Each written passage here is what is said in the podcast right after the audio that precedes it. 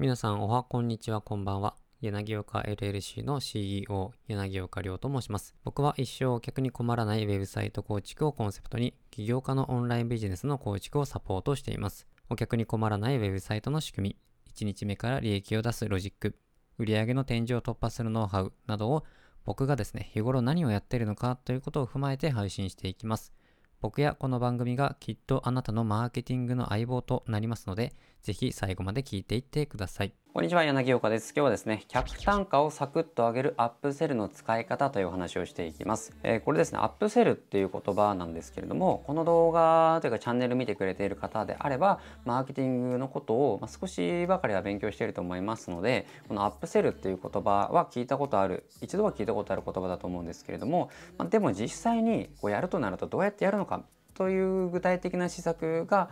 できないというか、えー、という方の悩みもよく聞くんですよね。そもそもアップセルっていう言葉なんですけれども何か商品を売ったり登録してもらった後にこうその値段例えば無料だったら100円にしたらそのもともと最初に登録してもらった値段よりも上の値段のものを売ることアップセルっていうんですよね。で同じ例えば100円のものを売った時にもう一回100円を売るんだらクロスセルっていうんですよ。例えば1000円のものを売った時に、えー、次は100円のものを売った場合ダウンセルっていうんですよね。でこれのアップセルクロスセルダウンセルっていうのが、えー、まあ同じくくりというかになるんですけれどもそれが基準としてその前の商品ですね最初にメルマガを登録無料で登録してもらって100円のものを売るんだったらアップセルになるし100円のものを売って100円のものを売ったらクロスセルになるし100円のものから無料になったらダウンセルになるという感じですよ。なのでアップセルクロスセルダウンセルっていう話があるんですけれども、まあ、結構ごちゃごちゃしちゃうと思うんですけれどももともとの基準がその前に登録をしてもらったとか買ってもらったものを基準に次売るものが値段が上がってるのか同じなのか下がってるかなのかっていうのだけであって、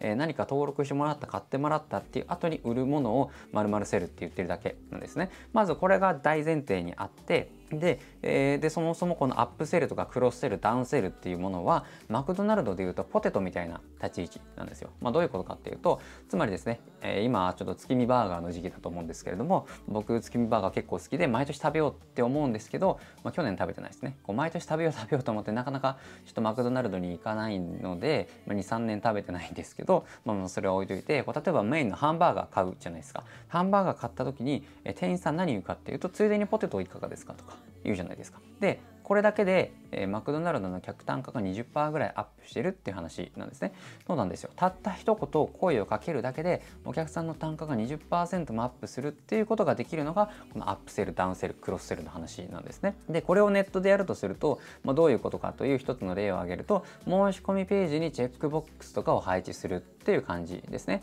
全部セットでどうですか例えば、えー、集客のコピペテンプレートを売った時に次にこう決済の画面で、えー、集客のコピペの全業種が揃ったテンプレートボックスありますけれども、まあ、一緒にどうですかみたいな感じで、え、案内してあげたり例えばこう1個何か買った時にこう Amazon とかよくあると思うんですよ。他の方はこういうものも買われてますよみたいな。あれもクロスセルだったり、え、アップセルだったりするんですよね。そういうまとめ買いどうですかって案内をするっていうところがネットでよく使われたりやり方ですよ。でもしもしくは申し込み完了後に別のセールスページに遷移するようにしてそこでその商品の案内をこうがっつりセールスレターとか使ってやるっていう感じですね。でこんな感じでネットを使ってポテトどうですかっていう案内がやできるわけというかやってるわけなんですよ。でこのタイミングが大事なんですけれども一番反応がいいのは申し込みをする前に、えー、この決済する前ですねに申し込み画面で案内すると効果的なんですよね、まあ、どういうことかっていうと例えばプロテインを買うとしてプロテインを買おうとしてこうなんかカードとか入力するじゃないですか。でその後にポチッとしました。で次商品案内します。じゃなくて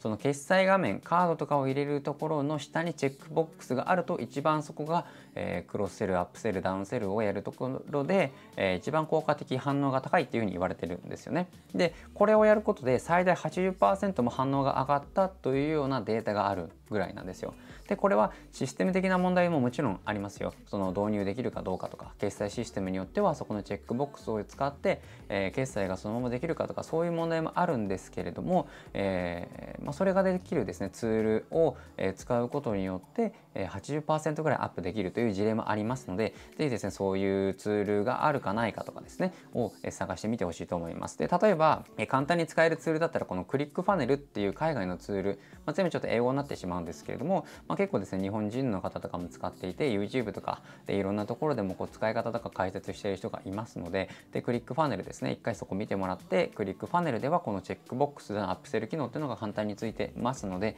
まあ、それが結構おすすめかなというところですね。でもし使いたい場合はこのクリックファネルを一度見てもらえればなと思います。でデメリットとしては全て英語なので使いこなすまでにちょっと時間がかかるのとこのヘルプとのやり取りも全部英語になっちゃうんですよね。なのでちょっと時間がかかるんですけれども、まあ、先ほども言ったように日本語で解説している教材なんかもたくさんの人が出しているので、まあ、その気になれば、えちょっと勉強するっていうところあるかもしれないんですけれども誰でも使えるようにはなります。でこのような類のネットでの自動化の仕組みを外注するとまあ安くても300万から1000万とかかかりますね。なのでこういう外注海外ツールを使って構築をお願いしたとしても最低300万ぐらいが、まあ、世の中の相場なんですよ。でマックス1000万ぐらいですかね。なので英語のマーケティングの専門用語っていうのは実はほぼほぼ決まってるんですよ何を使うかっていうのは。なので一度このどれでもいいので海外のツールの使い方を覚えてしまえば他のツールっていうのも感覚的に扱えてしまうんですよね。しかもこの海外ツールっていうのはこの互換性がすごいっていうのかな。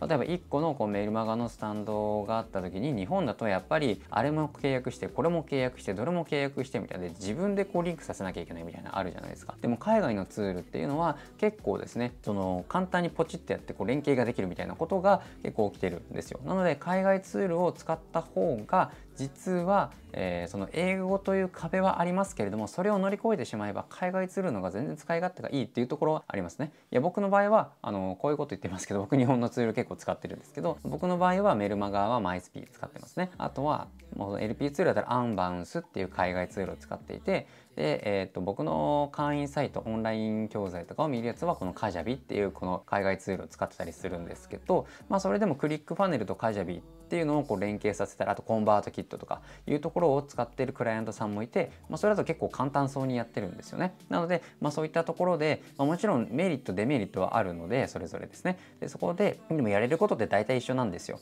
なのでそのですね。それぞれのメリットデメリットを見てそのデメリットを自分が許容できるかどうかっていうところを判断してもらって使うっていうのがいいかなと思いますね、まあ、なのでこれからメールマガやるんだったらコンバートキットかマイスピーのどっちかでいいかなっていう感じですね。でマイスピーでやるんだったら、まあ、他のですね日本のまあその日本ならではのいいところがあったりしますし、まあ、コンバートキットだったらそういうカジャビとかクリックファネルとかそういう海外製のツールとこう互換性があるのでこうあまりファネルというかそういうネットの仕組みの、えー、作るこういう仕組みを作るっていうところであまり知識がないとしても、まあ、あのちょっと勉強すれば勝手にこううまくいくようになってたりしますので、まあ、どっちを選ぶかはま自分次第かなっていうところですね。ただ海外ツールは先ほども言ったようにこう英語の壁っていうのがあるのでただ、えマーケティングの専門用語っていうのはもうほぼほぼ英語が決まっちゃってるので、まあ、そこをちょっとだけ勉強して乗り越えるっていうところをまあその乗り越えるというか受け入れられるのであれば今からやるんだったら海外ツールの方がいいんじゃないかなっていうところですね。でしかも毎月のツールの使用料金とかも日本のものと比べ物にならないぐらい安いですししかもこう海外の人って何億人とか何万人っていうユーザーがいるのでこう日本とちょっと規模が違うんですよね。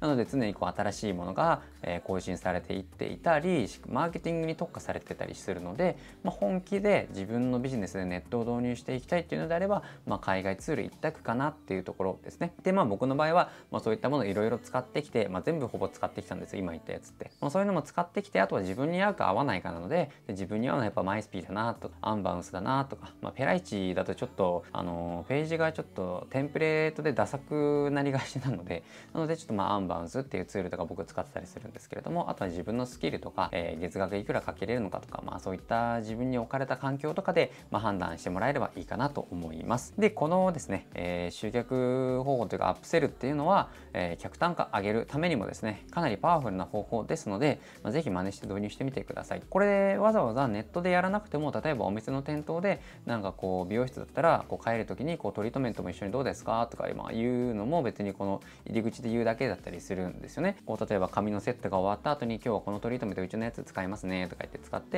でそのレジの時にこれ今日これありますけどどうですか？とか言うだけだったりしますね。なのでそこであんまりこう一言言ってあげてでそこでもいいわって言われたらまあそれ以上踏み込まないっていう感じですね。まあ、そういう感じにしてもらえるといいかなと思います。最後に忘れないでほしいのは僕らは僕らが目標とすることまであとチャレンジ1回のところまで来ているということを忘れないでください。それでは今日も聞いていただきありがとうございました。